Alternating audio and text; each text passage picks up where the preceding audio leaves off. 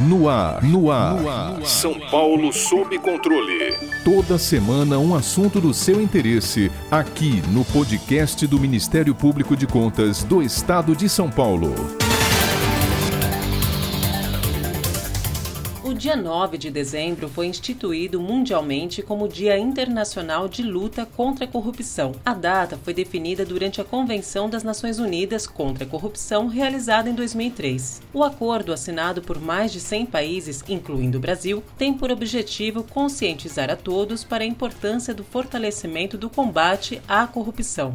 Para tanto, os países membros da ONU se comprometeram a adotar medidas destinadas a promover o desenvolvimento dos mecanismos necessários para prevenir, detectar, punir e erradicar a corrupção. As ações podem ser implementadas no próprio ordenamento jurídico do país e na elaboração de políticas públicas voltadas ao tema. Para a ONG Transparência Internacional, que há mais de 25 anos avalia o assunto no setor público de dezenas de países, a corrupção é definida como o abuso do poder confiado para ganho privado. Segundo o levantamento feito pela entidade, a corrupção no Brasil é maior do que a média global e da América Latina. Das 180 nações avaliadas, o país ocupa a posição 94 no ranking, seguindo atrás da Colômbia, Turquia e China, por exemplo. Para tratarmos dessa pauta já tão conhecida dos brasileiros e que, em razão dela, perdura a desconfiança em agentes públicos e a descrença na classe política nacional, convidamos o doutor pela Universidade de Salamanca e mestre em Direito, promotor de Justiça do Ministério Público do Estado de Santa Catarina, idealizador e criador da campanha O que você tem a ver com a corrupção e autor de títulos como Corrupção, Estado Democrático de Direito e Educação, doutor Afonso Guizo Neto. Promotor, apesar da vigência de mais de 10 anos da Lei da Ficha Limpa e da Lei da Transparência e cerca de três décadas da Lei de Improbidade Administrativa, o país tem assistido a uma série de escândalos de corrupção, especialmente nos últimos 15 anos. O Brasil é considerado um solo fértil para a corrupção porque o arcabouço legal brasileiro não é suficiente para combatê-la. Queria primeiro agradecer o convite do Ministério Público de Contas do Estado de São Paulo, na pessoa de todos os organizadores desse podcast, São Paulo sob controle. Grande abraço ao colega Tiago Pinheiro Lima.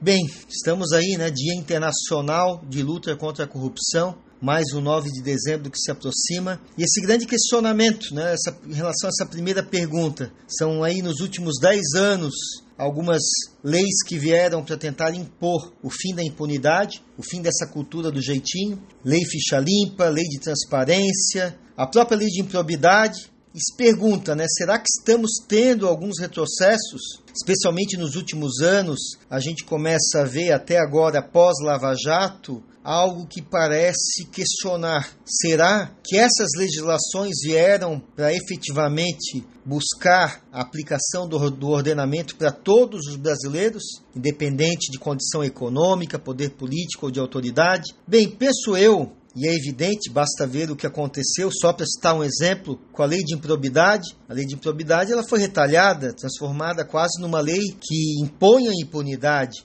Então, não tenho a menor dúvida que isso, de um certo modo, é uma consequência, um resultado da evolução da legislação e, mais que isso, da aplicação quase que impossível anos atrás da legislação a todas as pessoas, independente do seu grau de poder econômico, político ou de autoridade. Então, não há dúvida que existiram avanços nesse caminho, mas também me parece claro um certo retrocesso até preocupante de uma reação similar ao que ocorreu na Itália após Operação Mãos Limpas, aonde toda todo o sistema do crime organizado infiltrado no menor ou no maior grau em todos os setores da sociedade italiana, em todos os poderes da sociedade italiana, acabou por reverter muito desses processos negativamente, é, causando um retrocesso, um sentimento de impunidade, e não é à toa que a Itália hoje guarda índices negativos nas mais diversas áreas.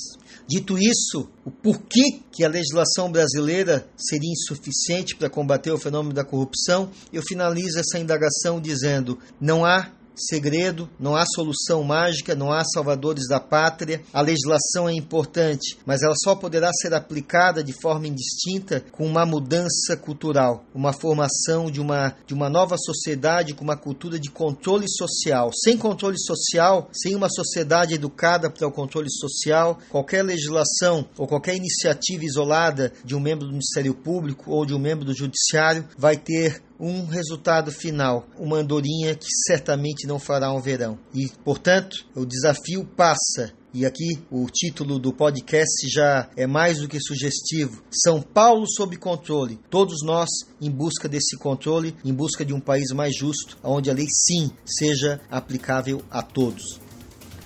Qual o panorama que o senhor faz acerca da agenda anticorrupção proposta pelos governos após a Constituição de 1988? Houve efetivo fortalecimento das instituições fiscalizadoras, da participação social e implantação de políticas públicas direcionadas ao tema? Já em relação a essa indagação, eu vejo que esse panorama que foi quase que consolidado a partir da, da, da Carta Federal de 88, e não há como negar os avanços, né? O próprio Ministério Público ganhou uma, uma conotação institucional, não se equiparando a um poder, mas tendo uma, uma função constitucional decisiva para o processo democrático, como guardião da Constituição e, mais do que isso, como ator principal né, das ações de improbidade, como ator quase que único da ação penal privada, notadamente desses crimes, os crimes de colarinho branco, os atos de improbidade alheio à área criminal, mas também tão nocivos, com resultados tão negativos. Né? Aqui abro um parênteses, não podemos esquecer que um ato de corrupção, ele desvia o dinheiro que deveria chegar nas políticas públicas. Então, de forma escamoteada, silenciosa, a corrupção mata silenciosamente milhares de brasileiros que não têm acesso à informação, à educação, à saúde, trabalho, segurança pública, enfim, a todas as políticas públicas que deveriam ser fornecidas e ofertadas a todos os brasileiros. Que vejo, não tenho menor dúvida que houve um fortalecimento das instituições, que a participação social, como disse, o controle social, ele vem evoluindo.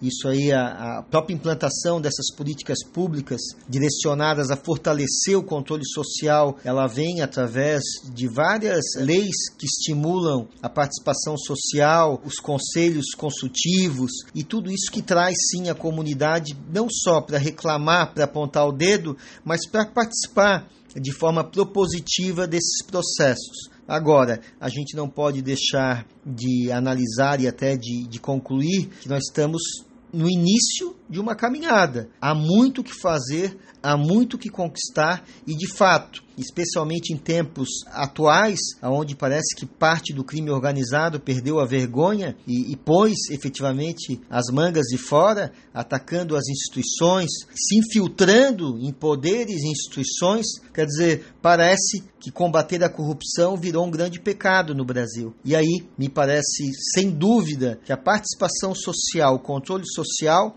e 2013, julho de 2013, com os brasileiros às ruas, longe de qualquer é, bandeira politizada ou partidarizada, vimos um processo genuíno dos brasileiros às ruas, acabando com mais um mito que o povo brasileiro aceitava livremente a corrupção de forma passiva e já quase como se estivesse no seu DNA. Grande mentira que caiu por terra. Então hoje a pauta é, contra a corrupção, embora sofra um retrocesso, é, merece sim uma continuidade, uma reanálise, não só do ponto de vista dos governantes que assumam os governos, os prefeitos, os governadores e o próprio presidente da República, notadamente os executivos, mas notadamente por parte de toda a sociedade organizada. Sem organização, sem controle social, sem essa participação efetiva na implementação das políticas públicas, não haverá um salvador da pátria que poderá implementá-las. Então o processo passa mais uma vez pela nossa palavra-chave: educação. Um povo educado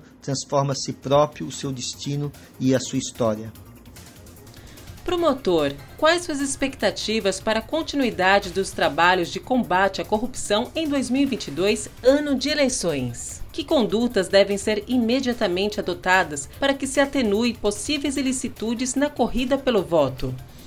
Pois então, essa terceira indagação ela é uma expectativa de todos nós, né? O ano que se avizinha, 2022, um ano de processo eleitoral, eleições é, nacionais, né? Para todos os níveis aí da federação, do governo dos estados, presidente da república. Acho que a expectativa ela é por um lado preocupante e, por outro lado, com aquilo que a gente não pode perder, a esperança. Preocupante porque, de fato, a gente vê, não só no Brasil como no mundo, uma tendência à polarização. Aquele que não pensa igual a mim é o inimigo. Aquele que não pensa como eu merece ser criticado. Aquele que não tem a mesma opinião que a minha deve ser agredido, às vezes até fisicamente. Então, isso é preocupante, é grave, nós temos que é, a democracia parte do diálogo, parte da conversa, parte de compreender que justamente está na diferença a construção dos denominadores comuns e é isso que eu espero aí numa expectativa positiva que a gente possa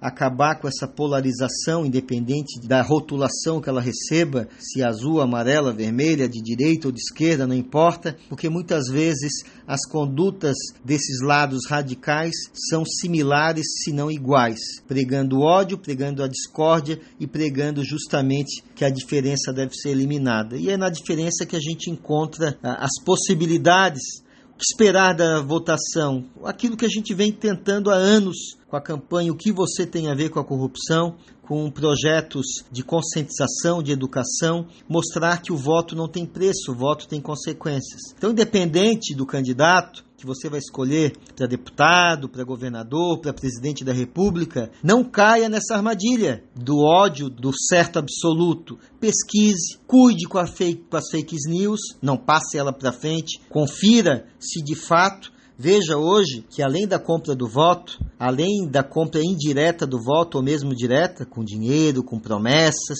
nós temos um outro grande perigo que acaba atingindo a consciência do voto. Você vota numa pessoa que não existe. Você vota numa ideia mentirosa. Você compra um produto que foi falsificado as fake news. Então, o candidato se apresenta de uma forma para um determinado público, mentindo, tentando iludir, porque sabe que aquele público quer escutar aquele discurso. E esse mesmo candidato, para um outro público diverso, se apresenta com uma outra roupagem, se apresenta com outras ideias, ou seja, está enganando, está iludindo, está buscando voto a qualquer preço. Então, vamos pesquisar vamos orientar. Existem sim boas propostas. Vamos ver o plano dos políticos, um pl o plano de governo, quais são as políticas públicas, qual é o, pro o projeto de governo, o que propõe para solucionar tantos problemas que estamos atravessando. Enfim, não existe uma solução mágica senão o exercício diário da democracia, hora a hora, minuto a minuto, segundo a segundo. Esse é o nosso desafio: votar e, após as eleições, cobrar do nosso candidato a promessa de campanha, buscando uma sociedade onde os nossos representantes políticos não sejam os donos da coisa pública, mas sim os nossos verdadeiros representantes. Para ficar por dentro de outras notícias do Ministério Público de Contas de São Paulo, siga-nos nas redes sociais ou acesse o site www.mpc.sp.gov.br.